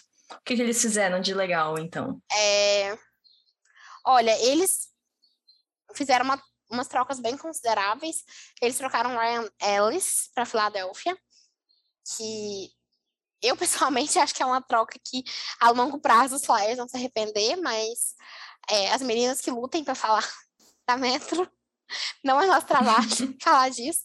É, eles trocaram pelo Philip Myers e aí pelo Nolan Patrick, Nolan Patrick foi trocado para Vegas Golden Knights e veio o Cody Glass. Então, no final das contas, o Ryan Ellis foi trocado pelo Cody Glass e pelo Philip Myers. Eu acho que o Philip Myers tem um grande potencial, mas ao mesmo tempo tem uns pontos de interrogação com relação ao desenvolvimento dele, porque ele não foi bem nessa última temporada, mas eu ainda acho que ele tem muito potencial. Ele é muito grande, é, ele patina muito bem, então pode ser que e, e Nashville, pessoalmente, é, um, é um, um clube que desenvolve defensores muito bem. A gente sabe disso, eles, eles têm defensores excelentes. É como o próprio Ellis, né? Que foi trocado. Uhum. É, então eu acho que pode ser que dê, dê bom essa, essa troca. Quanto ao Corey Glass, ele é um ponto de interrogação, ele não achou seu lugar no roster de Las Vegas, e o que é muito bizarro, porque quando Las Vegas estava naquele olho do furacão de fazer troca e negociando o Patiorelli com Montreal. O front office de Las Vegas bateu o pé e não quis trocar o Corey Glass, trocou o Nick Suzuki. E a gente sabe que o Nick Suzuki está jogando bem demais. É em Montreal, que ele está, enfim, arrasando. E o Corey Glass não conseguiu ter esse mesmo sucesso na NHL e, e se tornar um jogador regular na NHL. Só que eu acho que em Nashville ele vai ter mais espaço para fazer isso muito embora é, Nashville, na posição dele, né, que é center, tenha o Matt Duchene e o Ryan Johansson, eu acho que ele vai ter vai ter mais espaço e vai poder jogar no que a gente chama de sheltered, né? Minutos mais sheltered, que ele vai, vai jogar na, provavelmente na terceira linha. Então ele vai ter é, adversários mais fáceis para poder se desenvolver melhor. É, além disso, eles estenderam Michael Granlund, que eu acho que em termos de elenco e tal, é uma é uma, uma aquisição interessante, é um contrato legal para o time. E eles assinaram também com David British, que, que é goleiro, para ele ser backup do Yuzi Saros, porque a gente, como a gente bem sabe, o Pecarini se aposentou. É, fim de uma era. Para tristeza de todos nós, fim de uma era. Mas ele deixou o filho dele, né? O sucessor dele. o filho dele lá. É, e o David British foi goleiro muito tempo do Calgary Flames. É, não deu certo em Toronto, foi trocado para Toronto, não deu certo lá. Mas isso também é discutível, porque a gente pode falar que Toronto é onde os goleiros vão morrer. É, é possível ter esse argumento também. Ah, coitado. Então, é, mas eu acho que assim, foi, foi razoável. O time de Nashville ficou mais jovem. Eles já tinham trocado o Arvidsson para Los Angeles, é, que era também um jogador mais veterano, que trazia uma presença importante para o elenco. Mas eu acho que eles estão no caminho certo. Eu acho que, assim, eles não se comprometeram 100% a um rebuild, Mas a tendência é que o rebuild está chegando. Uhum. Notas, então. Qual banners eles vão levantar? Ah, eu acho que sete. Acho que eles podem passar de ano. Eu, eu respeito pessoas que. Sete, ok. Vou concordar, acho que. Acho que é uma nota condizente. Você, Jess, algo a acrescentar sobre os amarelinhos de Nashville? Os predadores? Acho que a Mari cobriu tudo, porque Nashville não é um time ruim. Então, assim, ele não tinha necessidade de fazer tantas trocas para tentar se alavancar. É um time ruim, sim. Você tá sendo muito boazinha, eu também acho que é um time ruim. Ah, eu gosto do time, não sei se é a torcida, não sei se é o capitão, mas eu gosto do time, entendeu? É claro que é o capitão. Bonito e competente. Esse é o banner, Mafê. É Esse é o banner banner. que eles deveriam levantar. Aliás, a gente precisa marcar o nosso rolê em Nashville para fazer esse trabalho, não é mesmo? Quem sabe no, na Stadium Series ano que vem aí. Concordo. Levantar o, bran- o banner do, do capitão lá. Mas, é, mas eu digo assim, Nashville é um time que, pelo menos na maioria dos anos, eles conseguem se classificar para os playoffs e pelo menos ir um pouquinho adiante ali, né? E não, não muito longe, tem poucos anos, eles conseguiram, se não me engano, chegar até para uma semifinal. Então, é um time que consegue estar ali constantemente bem no gelo, por mais que não seja aquele time, mas não é um time que, igual muitos outros, que tem que mudar tudo para poder conseguir sair dali. Então, um 7 eu acho que vale bem. Então, estão aprovados. Próximo na nossa Deixa lista. fazer um, um pequeno Mari vai falar comentário uma coisa? sobre Nashville. Eu acho que eles tinham muita esperança de que o Seattle Kraken ia descarregar, ia levar, tirar deles ou o Ryan Johansson ou do Shane. E isso frustrou um pouco dos planos da equipe. Como assim? Eu acho que se tirarem do Shane, aquele homem infarta. Tipo assim, cai para trás, duro, que ninguém Mas ele é energia negativa em todo time que ele participa. Mas ele não pode sair de Nashville, porque ele se encontrou. É isso que eu ia falar, ele agora tá bem. Se eu não me engano, na história do quando o Luke é, se assumiu publicamente, ele foi o primeiro até a fazer um vídeo falando que tava dando apoio e tudo mais. E isso pra mim foi muita personalidade vindo dele, que não tinha personalidade. Ai, gente, eu tinha esquecido já dessa tour, eu vou dar um ponto a mais na média da Nashville. Não, Eles não tiveram é, nada a ver com Oito. O Oito. Mas Pra nove, entendeu? Mas é assim, se botar o Luke, se não botar, continua sete. Mas, assim, é, eu acho que ele se encontrou em Nashville. Ele passou por. Ele saiu do Colorado falando que queria uma Stanley Cup. Colorado, depois disso, ele era energia negativa, porque depois disso eles passaram aí para os playoffs. Foi para Ottawa, não deu muito certo, por vamos, não vamos nem citar as fofocas. Foi para os Blue Jackets, também não deu certo. E depois que ele chegou em Nashville, a gente não vê nem fofoca dele na internet. É, mas também não viu Stanley Cup. Mas Cara, eu tinha esquecido assim, dele em Columbus. Parece que foi um surto. Parece que foi um surto coletivo. Ele jogando em Columbus. Assim, é, eu acho, pessoalmente, acho que ele se agorou ao falar que sairia do Colorado para conseguir uma Stanley Cup, porque após isso o time passou aí para os playoffs. Então, ele se agorou e ainda deu sorte para o time. Então, assim, Stanley Cup ele não vai conseguir, dependente de onde ele for. Tudo bem. Eu posso viver com, com isso. Sou uma cara do meu time. St. Louis Blues. Nossa, parece que tem uma década que, que St. Louis estendeu o Bennington, né? Ah, não fale isso Foi agora? Não, então, parece que foi há uma década já, não foi nem nesse período de free agents, mas eu acho válido colocar e contextualizar também, que já são menos 10 pontos. Por esse motivo. Não que eu me importe. Não, eles. Vocês têm noção que a pandemia é culpa deles? Fãs, vocês têm noção que a pandemia é culpa desse time ter ganhado a Stanley Cup? Eu falo isso desde o início, gente. Eles tiraram a terra do, do eixo. Não tem como. Sim. Mas eles, eles tiveram contratos bons eh, essa off-season. Infelizmente, Uhum. a gente, tem que, a gente tem que elogiar, né? As coisas boas. Ah, eu É, queria que essa pessoa que renovou um contrato muito bom e grande não fosse lá. Porque eu gosto dele. e, Entendeu? cara, o contrato dele é muito bom.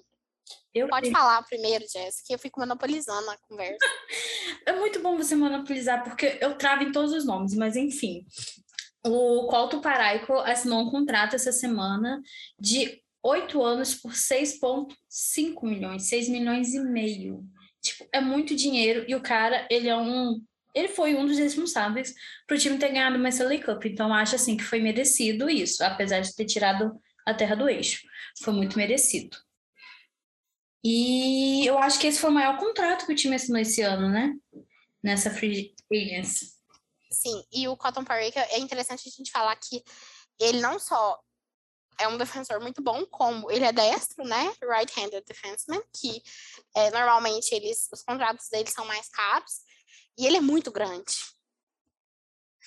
Então, ele é uma peça muito importante para a equipe, é, e realmente foi muito importante eles terem estendido ele todo esse tempo. É um, uma coisa que eu gostaria de falar da off-season dos Blues, porque eles trocaram o Samuel Blythe é, pelo Pavel Buchnevich, que era dos Rangers, e eles estenderam o contrato do Buchnevich por quatro anos, é, por 5,8 milhões.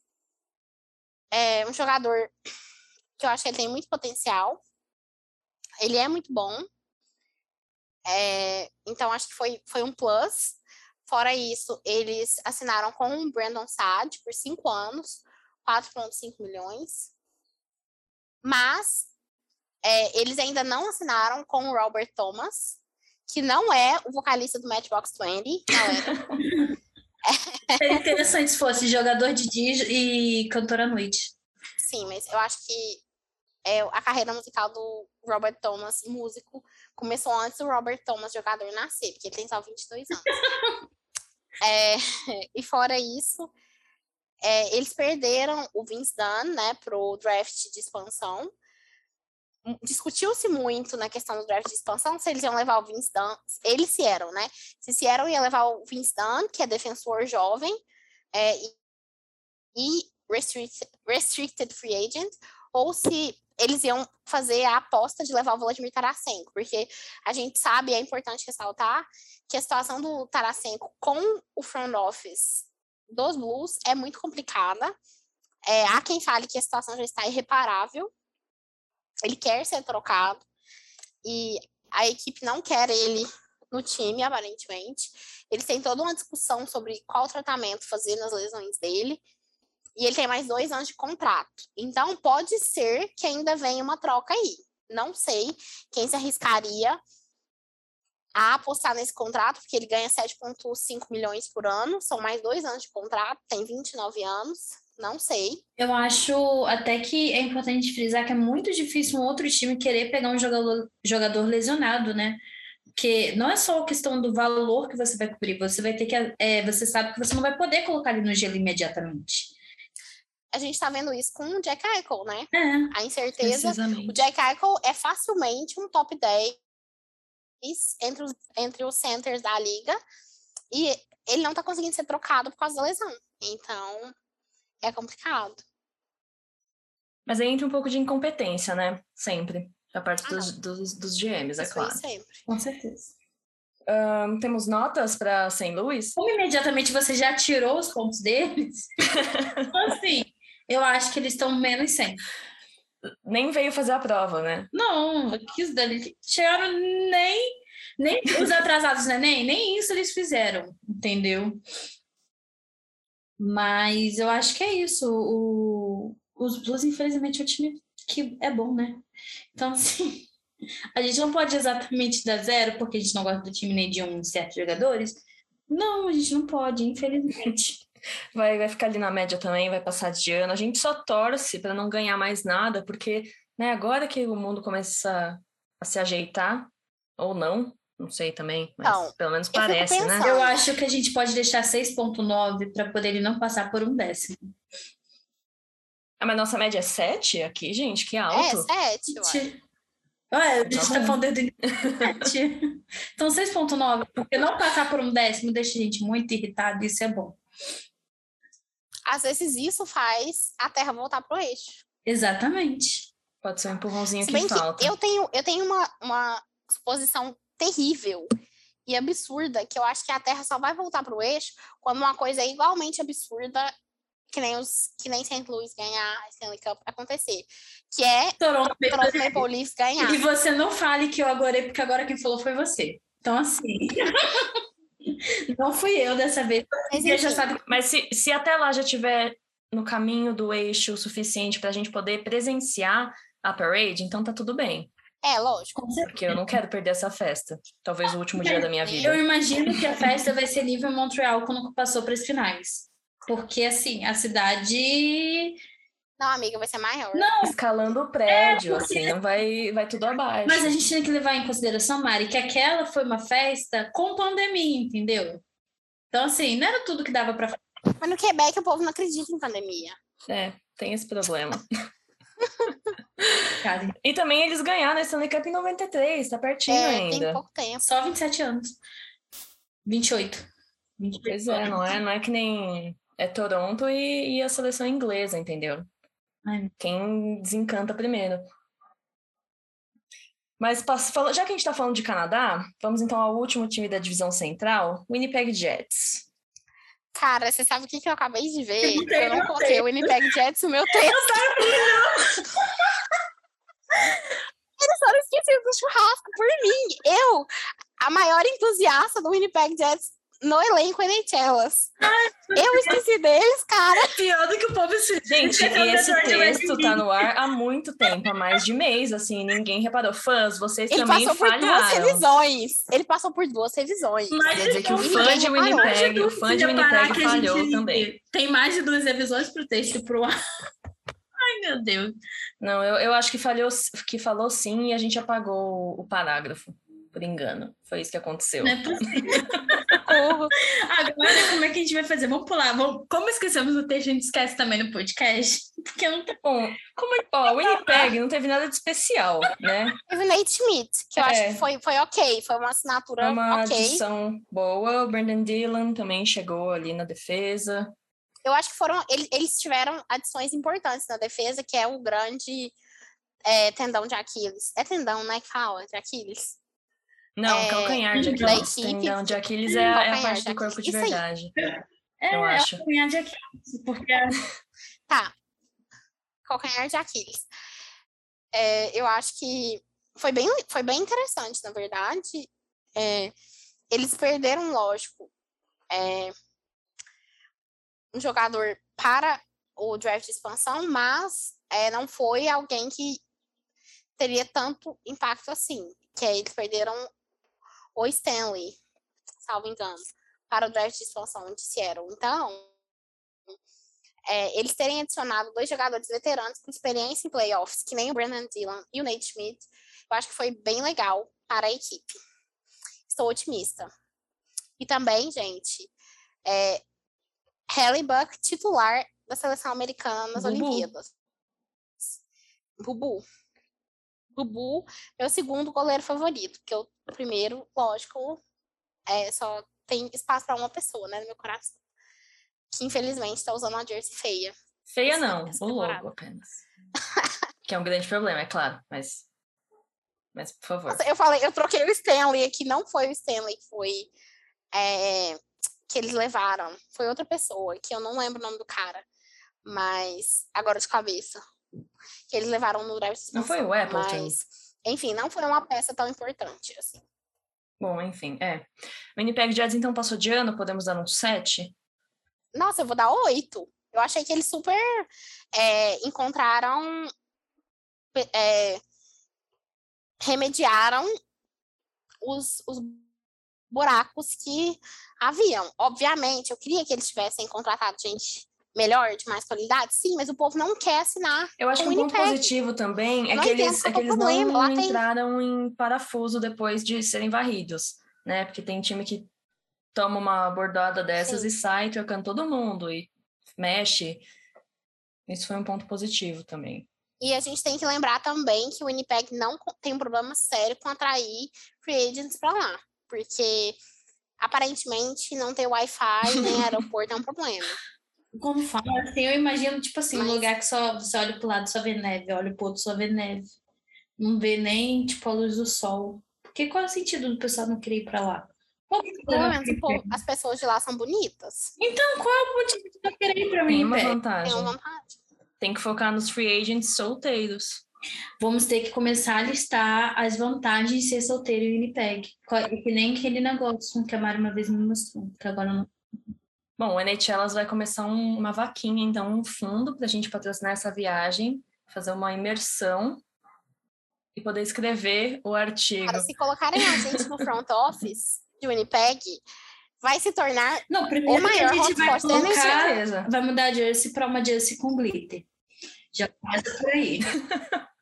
Segundo que, não sei, a gente tentaria trazer umas pessoas bonitas para ver se isso atrai mais jogador, com certeza, né? Vai que eles se interessam. Pois é. E quem vocês diriam que tem o melhor contrato da divisão central? Eu gosto muito do contrato do Pareico. Em comparação aos outros. Só que, se você levar em consideração o poder de é, impacto do que é o Macar, o contrato dele também é muito bom. Eu ia falar Uhum. eu mesmo, porque eu acho que o, o Paraico, ele é mais velho um pouquinho que o Cale. Então, assim, se você levar em consideração a idade do bebê Kobe, e não dá, gente, o apelido pegou. A idade dele para a quantidade de anos e o valor do contrato é um contrato muito bom, é o melhor contrato do time. Então, assim, se a gente levar em valor monetário, né, se olhar por esse lado, então é, no- nesse caso, eu acho que ele supera até o do Colton. Claro que devemos levar em consideração que o Colton já tem uma Stanley Cup e o, o Cale não, né? Então, acho que a gente deveria levar em consideração isso também. Mas ainda assim, o do Cale é muito bom. E o pior contrato? Ah, a gente já falou, né? Acho que é unânime. Precisamos reforçar? Acho que não. Não, então é ele mesmo que vocês estão pensando. Se você já esqueceu, volte ao início do episódio. Por favor. É porque assim, a gente não tem medo da internet cair se a gente ficar falando muitos nomes ruins durante o episódio, entendeu? Melhor não, Não, mas a hora, a hora de falar mal e a hora que a internet tem pra cair já tá chegando. Tá chegando, porque vamos passar a divisão pacífica agora. Começando pelo Anaheim Ducks. É, O que dizer dos patinhos de Anaheim? Que eles deveriam trocar o nome. Começa por aí. Voltar a ser The Mighty Ducks. Exatamente. Voltar com a jersey que é a cara do pato, porque aquela jersey é a mais Tem bonita. que banir aquele pé de pato ridículo do logo Aquilo é um atual. pé de pato?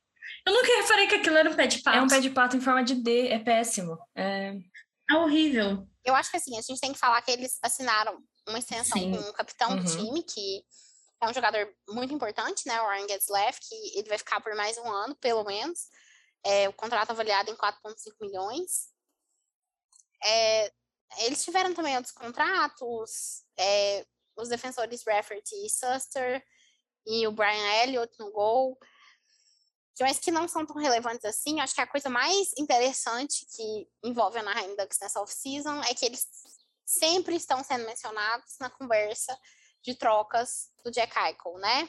O Anaheim Ducks é um time que estaria muito interessado nele, porque, obviamente, ele preencheria um espaço deixado, inclusive, pelo próprio Getzlaff, que já está mais velho, é, né, de principal center do time, só que, supostamente, Buffalo quer o Drysdale ou os Egras, ou os dois, e Anaheim, com razão, não quer abrir, abrir mão desses dois jogadores.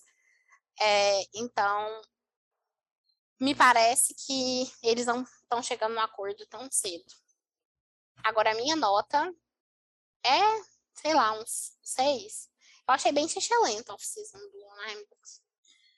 A gente não tem nem muito o que comentar sobre, né? Porque foram poucos contratos.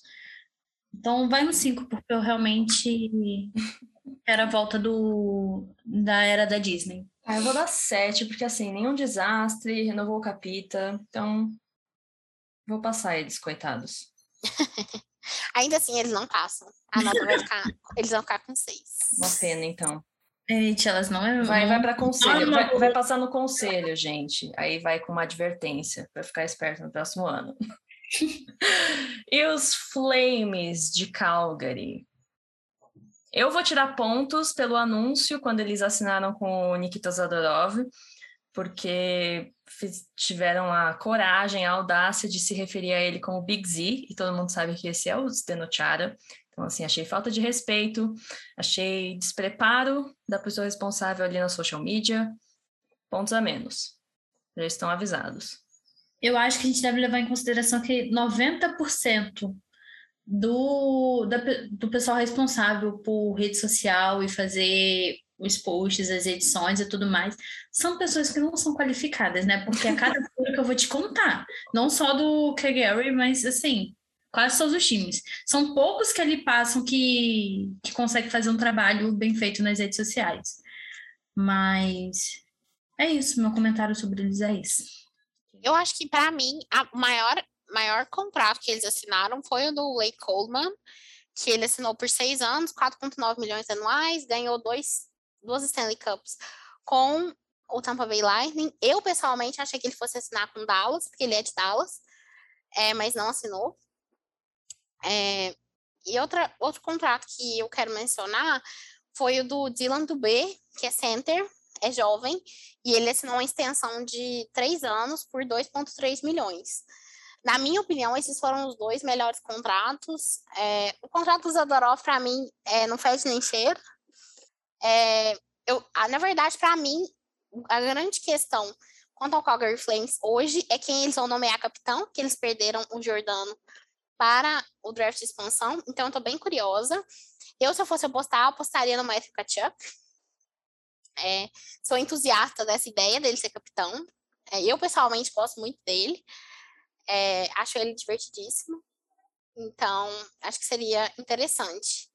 É, a gente ter uma peste sendo capitão. Eu acho também que eles, que eles precisam dar esse suporte, esse Precisa vir esse apoio ao Kachuk, né? Senão, gente, manda o menino para outro lugar.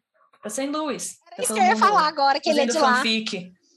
Estão fazendo fanfic para juntar os cachuquinhos. Não, eu acho que na casa do na casa deles. O time que não ele não olha para os próprios jogadores e vê ali um potencial para poder botar ele como capitão, já perde ponto aí. Porque o capitão ele é muito mais do que um cara que mostra é, bom trabalho no gelo muito mais do que um cara que marca gol. Então, assim, se o. Se o, eles perderam o capitão, eles têm que procurar alguém que influencie o time não só no gelo, tem que procurar alguém que influencie o time fora também, né? E não deve demorar muito, porque o time sem capitão também é um time que se perde muito ali. Ele não tem alguém para guiar, guiar eles. E não dá para ficar só o capitão assistente. E eu acho assim, até para porque o Kachuk tem contrato mais só essa temporada. Depois, é, ele continua sendo restricted, restricted free agent, mas ele já vai ter direito à arbitragem. E eu acho que até para ter um incentivo para ele querer continuar em Calgary, é bem legal. Então, será que veremos uma offer sheet de St. Louis? O time ele tem que procurar, hum, é, ele tem que procurar é, resolver tudo agora, não depois quando o jogador já estiver pensando em sair. Eles têm que mostrar um jogo de cintura agora, pro... porque perdeu o capitão, depois perdeu. Gente, eu não consigo pronunciar o nome desse homem. Kachuk. Kachuk. Tá vendo? Agora vai. Perder primeiro o capitão do time, agora perdeu o Kachuk, porque pode ser o último ano de contrato, mas ele pode botar na cabeça dele que ele quer sair e acabou. Vamos perder ele, querendo ou não. Aí não vai ser legal. Então vamos mimar nossos talentos, não é mesmo? Exatamente. Notas para para os flames, para os foguinhos? Enquanto eles não nomearem o capitão, vai ser nota 6. Depois, se for o Kachuk, pode subir para 8. Eu coloco 5. Eu vou dar 6,5, então. Eu só tirei os pontos pelo anúncio do Big Z mesmo, mas fora isso. um, e os vizinhos quase ali de Alberta, o Edmonton Oilers, esse, esse, agora, esse agora põe em risco a nossa gravação. Agora é meu momento. Marina, brilhe, então. Olha, assim, é porque a gente não tá atribuindo nota negativa. Se tivesse como, se tivesse como dar uma nota negativa, tipo assim, sei lá, uns 300 negativos, seria 300 negativos, sabe? Porque que off-season bizarra. É, eu nem sei, eu nem sei por onde começar por essas, essas coisas. Duncan Keys, adquiriram Duncan Keys, pagando por ele com 100% do contrato. Aí você pensa, nossa, que troca bosta, né? Mas vai melhorar. Aí o que, que eles fizeram? Perderam Adam Larson para Seattle. Aí você pensa, cara, será que tem como piorar? Pois tem. Eles assinaram da Darnell Nurse por um contrato de 9,25 milhões. É por. Quer ver? Gente, eu não sou boa de conta, mas eu acho que é. Ele vai, ele vai ser free agent só em 2030. Então é de oito anos o contrato. É, ele tem 26 anos agora, o contrato começa só ano que vem, com ele com 27 anos, tal qual é o Seth Jones. Lembrando sempre que o Darnell Nurse, é, o performance dele não foi nem nível Seth Jones, tá? A gente tem que lembrar disso. Outra coisa, eles fizeram um favor pro Toronto Maple Leafs e assinaram com o Zach Hyman, que tem 29 anos, e eles assinaram é, com ele por. Deixa eu fazer essa conta. Um, dois, três, quatro, cinco, seis, sete anos, que é o máximo, né? Porque o Dubas se recusou a. Tipo assim, Edmonton e Toronto não chegaram a um acordo para fazer a troca para ser oito anos, porque senão o Ken Holland ia mandar um contrato de oito anos nesse homem. Para um jogador que já está com seus 29 anos. Sim, e que não vale tudo isso, entendeu? 5,5 milhões. É, assim, é aquela coisa, quando você acha que está melhorando, Edmundo vai lá e faz essas cagadas. Se você for, se você for comentar, se a gente for olhar qual que é o melhor trio de centers que existe no mesmo time, a gente tem que falar que é Edmundo, porque eles têm o McDavid, o Dreisaitl e o Nugent Hopkins. Esses são os, três principais centers. O Dreisaitl e o Nugent Hopkins, eles às vezes jogam de lateral, mas de ala, né? Mas eles são centers naturais. É, e ainda assim, gente, o time continua. O time não tá só medíocre, o time está ruim ao redor deles. Ruim. Eles conseguiram piorar. Aí você falava assim, cara, o Chiara, ele era ruim. Aí coloca o Ken Holland, outro velho, que, que infelizmente o povo fica babando o ovo dele porque ele ganhou o Stanley Cup em Detroit, que era, um, que era outro sistema, porque tinha, obviamente, Detroit é muito mais, o sistema é muito mais rígido. Fora a qualidade dos jogadores, né? Mas eles jogam um sistema muito mais rígido, porque os donos de, de Detroit realmente ligam pro time. E o dono de claramente não liga tanto assim. É, então, cara, é um absurdo. É um, é um absurdo. E assim, a pior parte, vocês sabem qual que é? A pior parte é saber que o Conor McDavid queria o Duncan Keith no time. Que ele, que ele gosta desses brinquedinhos da terceira idade. Amigo, entendeu? Você eu, não, não, eu não, terapia eu não, já para esse menino. Ele precisa de não terapia. vou admitir difamação de Duncan Keith nesse podcast, só isso. É, é, a, é a linha não. que eu traço. Assim, mas Fê, ele era muito bom, o problema é que ele tá velho. Não, mas tudo Eu bem, num, gosto num sistema em que ele não também jogue hum, 25 minutos por noite, é uma coisa que pode funcionar. É aquilo que você falou. Não, beleza, ele vai jogar então com o Larson, vai ajudar aqui. E aí Edmonton foi lá e deu tiro no pé novamente. E tem um detalhe que eu esqueci de falar antes, antes de eu passar a palavra pra Jess, tadinha, que ela tá querendo falar. O Oscar Cleflon, ele, é, a gente não sabe se ele vai poder voltar a jogar hockey. Ever, na vida dele. Porque ele tem uma, ele tem uma lesão é, absurda no ombro. Então ninguém sabe se ele vai poder voltar a jogar. E, gente, foi tão. Eu falei tanto que eu nem falei da melhor aquisição de todas, que foi o meu gêmeo de aniversário, Cody Cici. É a cereja no bolo, entendeu? Que não tem nem o que comentar o Cody Cici. Então, eu vou passar a palavra pra Jéssica, eu já tô alterada aqui. eu só queria falar que assim, eu gosto do McDavid. Eu acho que ele tem muito potencial. Chegamos na liga ao mesmo tempo, entendeu? Claro que ele jogando bem e eu ali Tem sem entender esse nada. menino, né? Mas, Vai, vai, vai ser bom, vai ser bom. assim, eu queria muito ver ele fora de Edmonton. Eu queria ver ele num time que realmente ele conseguisse para os playoffs, conseguisse mostrar todo o potencial que ele tem, porque ali, infelizmente, é ele e o Drysdale carregando o time nas costas, mas ele tem um gosto muito duvidoso. A gente não pode acreditar no que ele gosta, no que ele quer, entendeu? Porque o gosto dele é muito duvidoso para a gente poder levar isso em consideração. Mas, assim, meu outro comentário sobre o Edmonton nessa free é o contrato do Tyson Berry, que, confesso, tinha esperança, muita esperança dele voltar para o Colorado. Não sei por que me iludi assim, mas eu tinha muita esperança dele voltar. E quem sabe agora essa temporada para de tomar susto quando eu vou assistir um jogo do Edmonton, porque foi uma temporada inteira tomando susto vendo ele no time, tá? Eu esquecia que ele estava no time, de repente ele brotava assim na tela. Eu, que é isso, meu Deus? Mas é isso, três anos por 4,5. É um, eu acho que é um salário bom, né? Levando em consideração o time. E eu não sei, eu não consigo ver nenhum jogador brilhar em Edmonton. É muito difícil você falar assim, contrato muito bom, porque o Tyson está preso agora em Edmonton por quatro, três anos. É muito tempo para ficar preso num time ruim.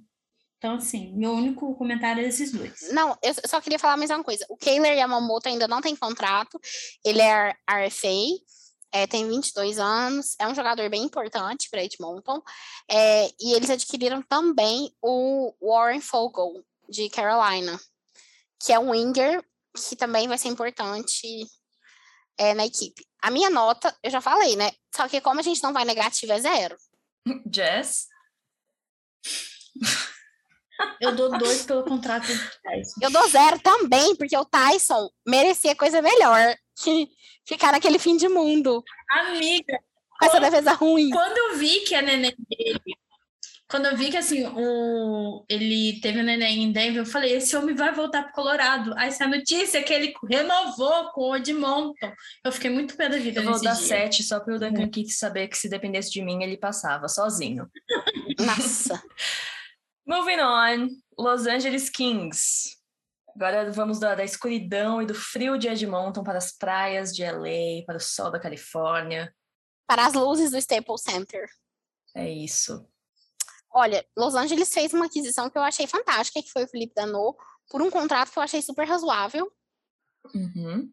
Que é um contrato de cinco anos, por 5,5 milhões. É, o Danô é center, que, e, e, assim, ele é um center notoriamente conhecido por jogar muito bem defensivamente, por neutralizar o adversário.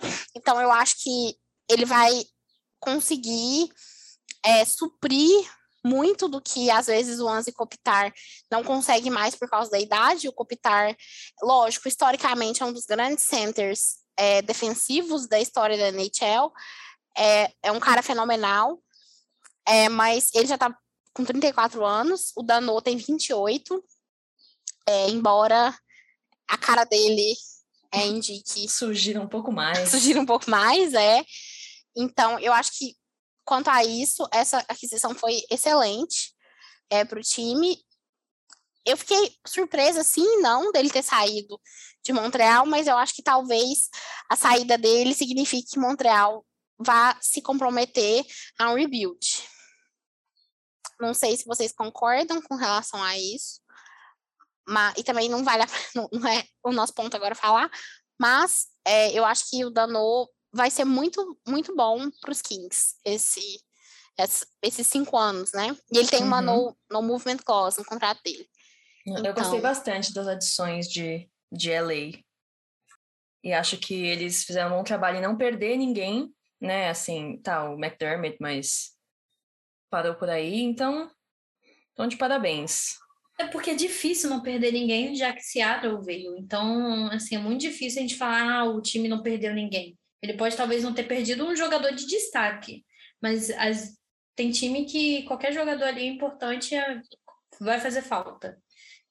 E a gente tem que lembrar que a lei tem o Turcotte, o Alex Turcotte e o Quinton Byfield, uhum. que eles estão ali, né, ali do ladinho esperando a hora certa de estrearem. Pois é. é pela estrearem, eu acho que eles, eu acho que eles até já jogaram pela titular, mas eles não são é, fixos, né? Eles não, não vieram para a NHL é, de forma fixa. Então, eu acho que o Dano vai trazer essa segurança. É, ali no, no papel de, de shutdown center. Então, o Turcotte e o Byfield, que são jogadores que têm um potencial ofensivo muito bom, muito alto, é, eles vão poder brilhar se eles atuarem pelos Kings. o, o Turcotte ele não conseguiu jogar ainda na temporada passada. Porque ele. O time não foi para os playoffs. É igual o mesmo caso do Cole, que pegou praticamente a época ali dos playoffs. Então, não conseguiu jogar. Mas a chance dele jogar essa temporada é muito grande. É como você falou, tem uma chance ali muito grande dele jogar.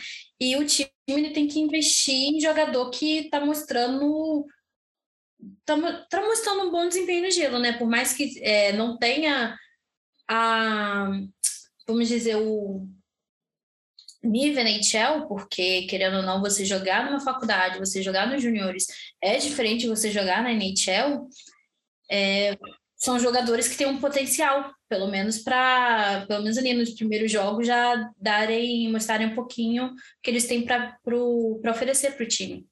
Uhum. Hashtag Badgers in the Bigs. Então, já falei que gostei, vou dar nota 8 para Los Angeles. E se vocês abaixarem, eu vou ter que aumentar, porque vai passar sim. Então vamos ter que dar um 7 para poder ficar ali na média. Quanto que você deu? Eu dei 8, a Jazz deu 7.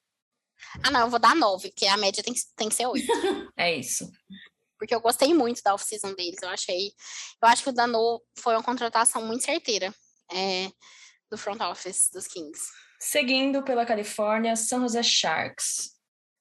Perdeu goleiro, adicionou goleiro, perdeu atacante, adicionou atacante. Então, assim, o que mudou em, em San José, de fato?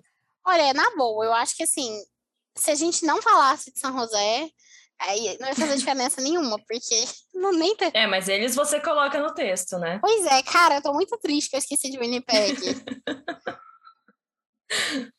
Ai, gente, que triste. Eu tô muito triste comigo mesmo. É a mesma coisa que esquecer do Pittsburgh. Seu time, como é que você esquece? Não tem como. Ai, triste isso.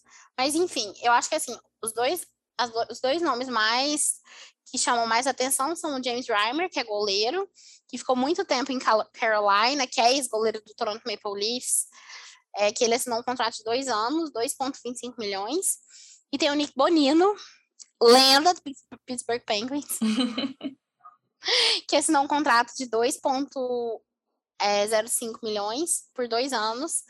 É, que eu acho que assim vai dar vai ser um- mais um center, né, pro time, mas o problema do San, Jose, do Sharks é que eles são um time muito velho. Sabe, Uma coisa que eu achei interessante é que o time só assinou contrato pequeno nessa off-season, né? Não pega nenhum contrato ali de mais de dois anos.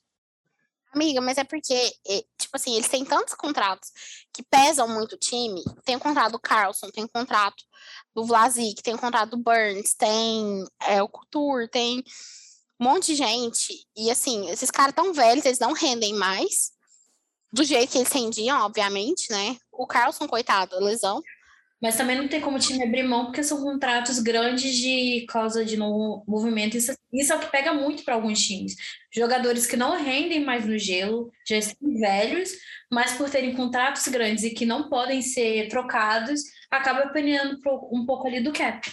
É, e ainda mais no, no momento agora que o cap tá né, congelado pela pandemia e os dinheiros, e a gente não sabe quando vai aumentar, como que vai ficar nos próximos anos, os times não vão assumir a- ajudar os GMs à toa. Uhum. Então é difícil você movimentar esse tipo de coisa. Não. Então vamos avaliar São José. Hum, média? Vamos passar ou vamos deixar bombar um pouquinho? Pode pôr de recuperação só também. É, vai um seis. Porque assim, eu também não acho que, no caso deles, eu não acho que nem, eu acho que é incompetência do front office, tipo, vários anos atrás. Mas, Uhum. ao mesmo tempo, eles não tinham um dispositivo para eles verem no futuro que aqueles contratos iam ser uma bosta, que ia ter uma pandemia, que ia travar o cap e que não sei o que, sabe? Então, Eu acho que o problema de muitos times é exatamente esse. Eles não, pre... não, não tinha como ninguém prever também isso. Então, isso acabou cagando muito com, com o cap deles, porque prendeu dinheiro com jogadores que não estão rendendo e também não tá, não tá podendo fazer muita coisa, porque não tem dinheiro, a liga não tá liberando dinheiro para fazer muita coisa. Então, vou dar, vou dar sete aqui para São José. E a gente equilibra eles. Eles ficam de recuperação. Ficam de mas aí no recuperação. final eles passam. É isso. E vamos à grande novidade do ano, o time do momento, Seattle Kraken, que assim, eu não posso dar nada menos que 10, porque o time foi literalmente da inexistência a um roster completo. Não dá para avaliar de outra maneira. Eu não dou 10, porque eles demoraram demais para liberar o nome, tá? Fizeram a gente sofrer, da gente até fanficar que seria nome do mesmo time lá de livro e tudo mais. E acabou que não foi e deixou a gente muito triste com, com isso. Porque, sinceramente, eu não lembro de Vegas ter sido tão demorado para liberar as coisas. Assim, eu lembro de tudo acontecendo rápido. Eu não sei se é porque eu cheguei já um pouquinho mais em cima da hora. Eu não sei se é porque eu, tava, eu não estava sentada em casa 24 horas por dia, no meio de uma pandemia. Mas para mim, se é, porque como eles já iam sair esse ano, eles liberaram tudo muito em cima da hora. Eu amei. Assim, eles fizeram um favorzão pro meu time, porque eles tiraram um contrato que ia envelhecer mal, mas é um jogador que eu gosto muito, então eu fiquei feliz que ele foi para Seattle, que é o Brandon Tanev. É, eu acho que eles assinaram vários contratos é, interessantes. Teve o contrato de Jaden Schwartz, que veio de St. Louis. A gente até esqueceu de falar dele, que ele, ele foi uma peça muito importante na conquista da Stanley Cup de St. Louis. E ele assinou com Seattle por cinco anos, 5,5 milhões. É, eles assinaram com o Yanni Gord, que eles é, pegaram no, draft de expansão de Tampa. Eles assinaram com o Enberg, que estava na Flórida. É, que eu achei também vai ser, vai ser de uma assinatura né, que vai, vai dar mais profundidade para o grupo de centers deles. A defesa deles, eu acho que tá uma defesa legal. Tem o Jordano, tem o Alexiak, tem o Larson, tem o Vince Dunn, que tem um potencial muito grande. Eles fizeram assinaturas fofas, que foi, tipo assim, assinar os irmãos Fleury, que eu achei fofo. É, só que aí teve polêmica, né, gente? Que foi o contrato do Felipe Grubauer, que foi recusado pela Liga. Pois é. Porque eles aprontaram bagunça, hora que.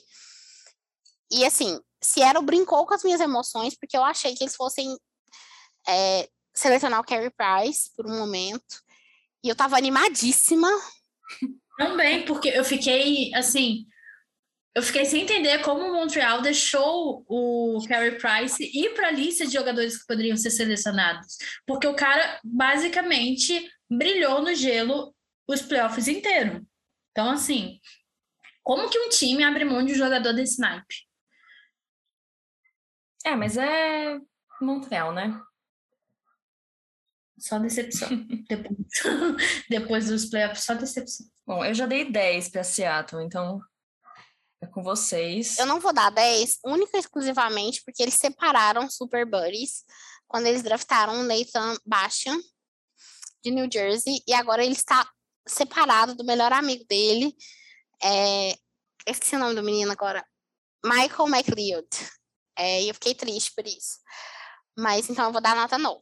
Ele vai perder um ponto por causa disso. Eu vou dar oito, como eu já falei, porque eu não me, não me conformei com toda essa demora, esse drama para liberar o nome, para liberar tudo. Mas, enfim. Passando ao possível futuro grande rival de Seattle, Vancouver Canucks. O que eles aprontaram nessa off-season? Jim Benning. O que ele estava fazendo? Além de passando tinta no cabelo? Então, gente, é... Vancouver Canucks é sempre um mistério, né, esse time.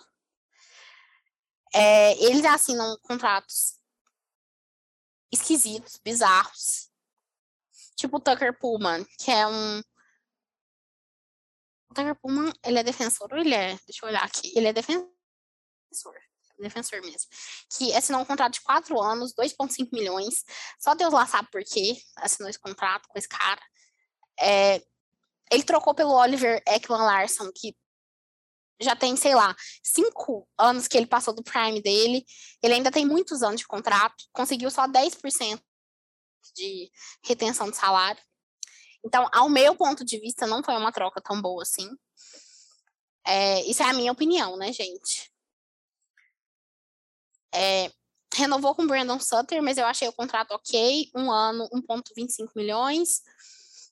É, e, assim, gente, porque o que, o que a gente precisa falar de Vancouver é que, historicamente, o Jim bem, ele tem um histórico de dar uns contratos muito grandes e muito longos para jogadores velhos.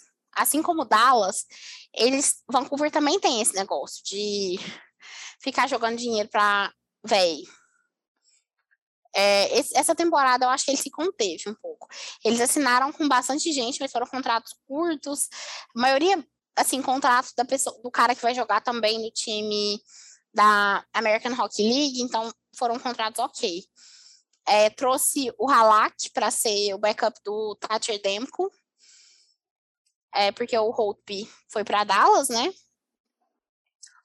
É, o que mais? Tem, fez o buyout do Jay Virtanen, que sem comentários para essa situação. Só que a gente tem um grande problema com Vancouver. Eu tô com o cap friendly deles aberto aqui. Eles têm 10.60 10.664 milhões é, em cap space. E faltam dois contratos para eles assinarem. É, e esses contratos são de ninguém mais, ninguém menos que Elias Peterson e Queen Hills. Hum. Então. Faça uma pipoca. Esse é o grande problema. O Elias Peterson. Seria essa a chance de dos irmãos Hughes ficarem todos juntos em New Jersey? Só por uma troca, porque o Queen Hills, é, ele tem, do mesmo jeito que o Kaprizov, pelo, pelo número de jogos que ele disputou na, na NHL, ele não está é, suscetível a receber um offer sheet. Porque o que, que acontece? Isso, geralmente, quando o jogador é atleta universitário, é, eles, eles entram na, na NHL no final da temporada universitária. Foi o que aconteceu, por exemplo, esse ano com o Caulfield, né? Que ele terminou a temporada dele pelos Badgers e aí ele foi para Montreal disputar o final da temporada regular e os playoffs. É, esses jogos da temporada regular, eles, eles comem um ano do contrato dele profissional, então ele foi pago pelo primeiro contrato dele. Só que é, por ele ter sido pago, só que sem jogar um tanto X de jogos, que eu não lembro ao certo quantos jogos são, é, ele não vai ser suscetível a receber um offer sheet quando o contrato dele acabar. É, foi o que aconteceu com, Queen, com Queen Hills, foi o que aconteceu com o Keo Macar, por exemplo. Nenhum deles podia receber um offer sheet. O Elias Peterson pode, eu acho que isso vai acontecer? Não. Por quê? Porque os GMs são bunda mole. O que a gente viu essa semana do, de alguém levar um jogador por um offer sheet é uma coisa muito rara. Tinha quase 20 anos que não acontecia. Então, eu acho que não vai acontecer. Mas o Queen Hills só pode ir para Nova Jersey antes dele ser free agent, óbvio, né? Dele ser UFA, é, se ele for trocado para lá. O que eu acho. O que assim, Vancouver vai, vai ter outra, outra revolta lá, se eles fizerem isso. Provavelmente. É, e notas para Vancouver, então, para esses, esses movimentos, ou falta de assinaturas, ou falta de. Cara, um 4. Já era para ter assinado pelo menos com um dos dois. Né? Sim. Tá feio, né? É, o, é novamente que a gente fala, né? É, eu acho que os gêmeos parece que não param para pensar, meu Deus, eu tenho tanto de dinheiro, eu tenho que assinar tantas pessoas. E como é que eu faço agora? Eu vou pegar 30 contratos pequenos de jogadores ou vou assinar com os que eu tenho aqui porque não tem como eles saírem de outra forma. Ou perder jogador bom, né? E agora, o último time da divisão pacífica, vamos falar então do Vegas Golden Knights. Muito glitter. Né? Eu acho que a gente já pode começar falando deles terem abrido mão tão fácil assim do Mac and the Flurry, né? Porque eu ainda não me conformei mesmo, gente. Como assim? O cara, ele, eu lembro do na época que o Flurry saiu do, do Penguins, ele já não era mais o goleiro titular, então assim, ele ter ido para Vegas foi impulsionou a carreira dele, porque ele já não estava mais conseguindo estar no gelo durante com os Penguins, e ali ele mostrou que ele continuava um goleiro de top de linha, que ele continuava um goleiro muito bom, para agora os Vegas ficar com Robin Lear, Liner, Liner, não sei falar. Lenner. Para poder agora ficar com o Rob Lenner como goleiro titular? Não sei, eu não gosto muito dele. Mas assim, não me conformei muito. E aí eles vão. Que goleiro que eles pegaram para ficar como segundo? Eu nem vi isso. Aquele, o Brossois. Brossois. Então. Laurent Brossois. E o time também, ele também pegou com jogadores bons, mas ainda assim, para mim, o, o Flurry vai fazer muita falta no Vegas. Porque o Vegas é um time que, desde que ele estreou, ele conseguiu mostrar uma constância no gelo, mostrar ali que ele vai bem. E no, nos jogos dos playoffs anteriores, no, quando o Flurry estava no gelo, eles conseguiram é, vencer, né? O, o jogo. E quando não estava, já não era tão garantido assim uma vitória. Então, para mim, ele vai fazer muita falta para o time nessa temporada. Eu acho que, acima de tudo, ele era a alma, o coração do time. E ele era a face da franquia.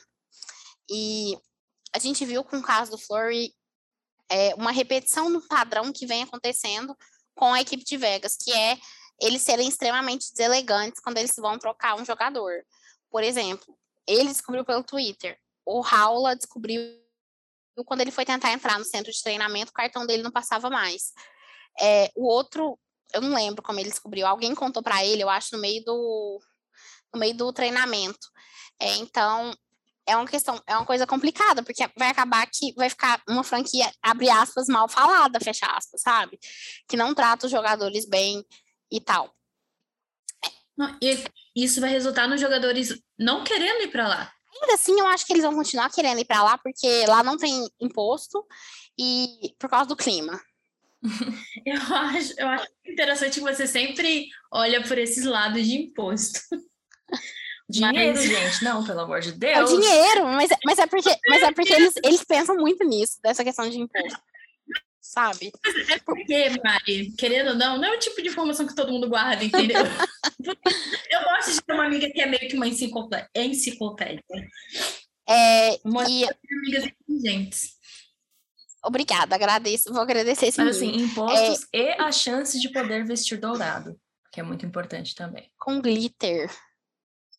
Eu gosto de estar perto de Vegas, perto de cassino. Eu não sei se eu jogaria, porque assim, eu não imagino que eu não seria uma boa jogadora, mas eu gosto de de pensar que está perto disso tudo, entendeu? Uma cidade que nunca dorme 24 horas ali. Não, você não quer jogar, você nem... vai no show da Celine Dion também. Lá. É muito legal, Com sabe? Certeza. Ó, em Vegas tem o, a Britney Spears, Celina Dion, City Boys, se eu não me engano, a Shania Tal tá com um show fixo lá também. Olha só, só tem a Lady Gaga com seu show de jazz, Katy Perry, tem para todos os gostos. É, eu gostaria de Vegas, eu gostaria de falar do Alec Martinez, que é um dos pilares da defesa, um jogador muito importante, ganhou a Stanley Cup duas vezes com os Los Angeles Kings. Ele assinou um contrato de 5,25 milhões por três anos com Vegas. Teve o Lohan Rossois, que assinou por dois anos, 2,325 milhões. É, o Matias Yanmark, que assinou um contrato de um ano por 2 milhões. E como a gente tinha falado antes, é, Vegas trocou o Cody Glass pelo Nolan Patrick, só que ele está sem contrato, ainda não assinou. Eu imagino que não vai passar de um milhão e pouco, devido à performance dele nos anos anteriores. Mas é uma peça também importante de, na profundidade de centers é, de Vegas. E para ele, não uma chance Vegas... também de né, novos ares e melhorar. Sair do ambiente tóxico da é, Filadélfia. E aí mostrar mesmo que pode fazer alguma coisa de útil. Sim. É, realmente é uma coisa, vai ser um, vai ser um momento importante dele realmente mostrar que ele pode ficar na NHL e contribuir e ser um bom jogador. Que é uma coisa que não aconteceu na Filadélfia, coitado. É, eu acho que de Vegas são esses meus comentários. É, eu daria, sei lá, um 7 para off-season deles. Eu acho que foi legal eles terem assinado o Alec Martinez. É, a troca do Les Patrick foi meio que trocar seis por meia dúzia, mas às vezes é uma coisa que a mudança de ares dá certo. Uhum. É, agora o negócio do Flower. Feio. chateada por ele. Feio, feio. Bem feio. É, eu tô com você nos argumentos, vou dar 6,5 para Vegas. E você, Jess? Eu vou dar um 6, porque o negócio do Flurry não é a primeira vez, então assim, a gente tem que reprovar eles para eles aprenderem a serem humanos, para trocarem o pessoal do front office, porque do jeito que tá não dá. Então, fechamos as médias da divisão pacífica também. Quem vocês diriam que tem o melhor contrato nessa divisão? Cara, eu não sei, eu realmente eu, não- eu não vejo nenhum contrato como excelente. Eu achei o contrato do, do Dano bem razoável. Bem Legal. razoável, mas tipo assim, também não é maravilhoso, fenomenal. Uau, sabe? É só razoável. Tudo bem, tudo bem, acontece. Pela seleção de times ali, né? E o pior, o pior de todos. Cara, o pior contrato. Não sei te falar. Acho que qualquer contrato. O do, Ekman Larson. Vancouver pegou só com 10% de retenção, serve? Serve, lógico. Então, do Ekman Larson. Que... Dá pra fazer um top 5, né, então? pelo- É, não, gente, dá aqui. pra fazer um top 5 só de defensores. Porque ali no São José Sharks tem três. É É, pessoal. Bom, com todas as equipes julgadas pelo nosso comitê, então aqui nas divisões Central e Pacífica, vamos caminhando para o fim desse episódio. A gente não vai ter tempo, infelizmente, de deixar nossos power plays, porque afinal falamos demais. Fazer o quê, né? Eu e a Jess somos muito prolixas. Ai, gente, uma vez ligado o microfone, É um problema muito sério para as NHL, se a gente começa e não consegue parar. imagina se fosse uma fofoca. Não, isso porque não é, era um assunto de contrato. Imagina se fosse, tipo, sei lá, previsão do, de alguma coisa, do que a gente acha. Mafê, e- esse é o primeiro episódio que eu e a Jess fazemos juntas. São duas pessoas que conversam Pois demais. é, talvez seja o último, mas vocês saberão em. Eu me sinto mal porque às vezes eu interrompo sem querer vocês, entendeu? Porque eu não percebo, eu só quero, tipo, falar. Eu tenho necessidade básica de falar, entendeu? necessidade básica. É assim, se não falo, não vivo. Né? Mas foi muito bom o nosso papo, foi muito legal explorar os contratos, os movimentos dessas divisões. E a gente vai concluir o episódio aqui. Não deixem de acessar nhls.com para conferir o guia completo da Mari, que em breve terá o Winnipeg também. Talvez quando você ouvir esse episódio já estará completo de fato, com todas as movimentações dessa intertemporada da NHL, atualizado toda semana. Acompanhem e sigam a gente nas redes sociais, arroba NHLsBR no Twitter, Instagram, YouTube, TikTok, Facebook. Entrem para o Clube do Livro, vai ter um novo ciclo de leitura começando agora em setembro. É, no Instagram tem todos os detalhes ali, os stories em destaque tem sobre o Clube, o Clube do Livro. O link da bio também, você entra no nosso servidor do Discord. Tá muito fácil. É, comprem na lojinha para apoiar o nosso projeto e compartilhem o trabalho com os amigos, porque tudo isso nos ajuda a crescer. Vocês ouviram Mafê, Jazz. E Marina. esse foi o podcast A Quinta Linha. Muito obrigada pela audiência e até o próximo episódio. Tchau. Bye, bye.